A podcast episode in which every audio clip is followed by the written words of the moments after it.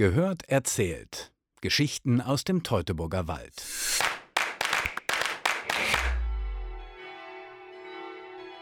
Im Jahre 1168 haben die Mindener Domglocken allen Grund zum Läuten, denn es ist die Hochzeit des Jahres, die in der Bischofsstadt des Bistums Minden mit großem Pomp gefeiert wird.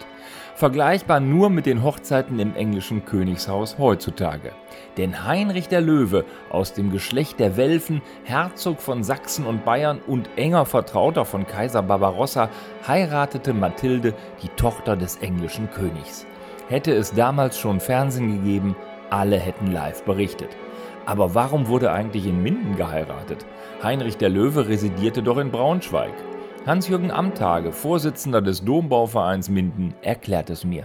Also äh, Heinrich der Löwe hatte sehr gute Beziehungen nach Minden und zum Mindener Bischof. Das ist sicherlich ein Grund gewesen. Und äh, über viele Jahrzehnte galt das ebenso als der eigentliche Grund, warum er nach Minden gekommen ist. Das bisschen Wahrheit, was aber dahinter steckt, ist wohl gewesen, dass Heinrich der Löwe heute, würde man sagen, ein ziemlicher Hitzkopf war und sich somit ziemlich jedem überworfen hatte, der in irgendeiner Form auch wichtig gewesen ist. Und wohl mehr oder minder fürchtete, wenn er in Braunschweig heiraten würde, dass diese Hochzeit sehr spannend werden könnte. Sprich, dass einige Leute vielleicht die Hochzeit platzen ließen. Ob die Mindener glücklich waren, den ehrgeizigen und machthungrigen Bräutigam in ihrer Stadt zu haben? Der hatte zudem seine erste Ehefrau Clementia gerade verstoßen, die ihm in 14 Jahren keinen Sohn geboren hatte. Von der Verbindung mit der jungen Mathilde erhofft sich der wahrscheinlich 39-Jährige, sein Geburtsdatum ist nicht eindeutig geklärt, mehr Ansehen gegenüber den anderen deutschen Fürsten. Immerhin ist sie die Tochter des mächtigen englischen Königs. Da wird die Hochzeit fast schon zur Nebensache. Es gibt ja auch ein wunderbares Bild über die Hochzeit von Heinrich dem Löwen, was der Maler Grotemeyer in den 1940er Jahren gemalt hat. Und da sehen wir eine farbige, bunte, jubelnde Hochzeit vor uns. Im vergangenen Jahr ist es ja dann wohl ein bisschen relativiert worden, wie diese Hochzeit tatsächlich ausgesehen hat. Denn im 12. Jahrhundert hat man nicht bunt gefeiert, sondern sicherlich eher grau und braun. Und dementsprechend schlicht ist wahrscheinlich auch die Hochzeit gewesen. Ohne das zu schmälern, dass es natürlich für Minden von Bedeutung gewesen ist, dass Heinrich der Löwe hier geheiratet hat hat. Immerhin schickt der englische König seine Tochter mit üppiger Mitgift über den Ärmelkanal an die Weser. Also auch in materieller Hinsicht ist die Braut ein Schnäppchen für Heinrich den Löwen. Es waren wohl drei Kriegsschiffe, die hier rübergekommen sind. Und äh, die Schiffe waren schwer beladen mit Mitgift. Und man darf ja nicht vergessen, Mathilde ist die Tochter von Heinrich II. gewesen. Damals äh, der wohl mächtigste Herrscher in Europa. Nicht nur machtmäßig gesehen, sondern sicherlich auch finanziell gesehen.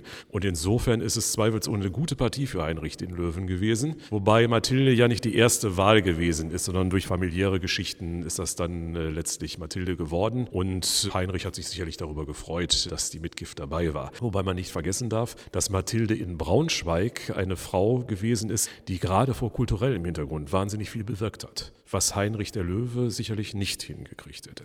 Auch für seinen Kumpel, den Bischof Werner von Minden, fällt noch ein Geschenk für die Trauung fernab der Braunschweiger Residenz ab.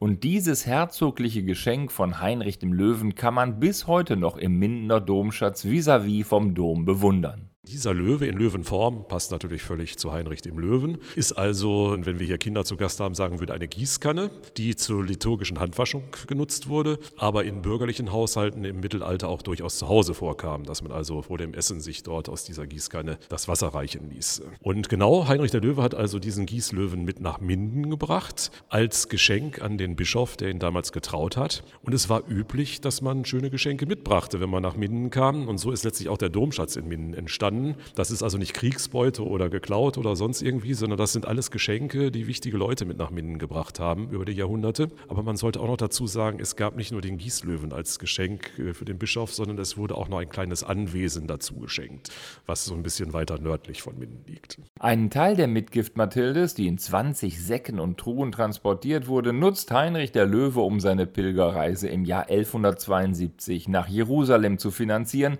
das Geld brauchte er auch, reiste er doch standesgemäß mit einem Gefolge von 1500 Mann. Man gönnt sich ja sonst nix. Derweil brachte seine Frau Mathilde zu Hause seine Tochter Richenza zur Welt. Es folgten später noch die ersehnten Söhne Heinrich, Lothar, Otto und schließlich Wilhelm.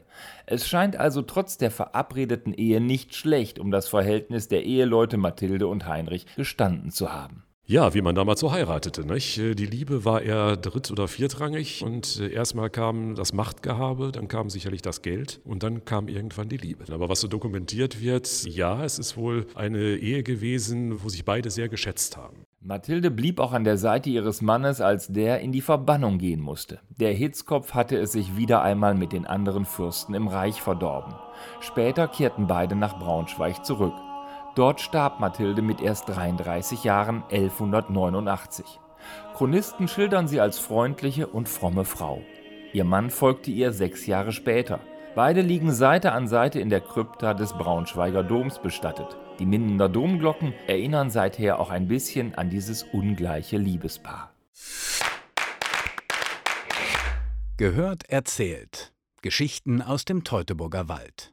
Mehr erfahren Sie unter teutoburgerwald.de/slash Geschichten. Das Projekt Storytelling Wertschöpfung durch Kultur wurde gefördert durch den Europäischen Fonds für regionale Entwicklung und das Land Nordrhein-Westfalen.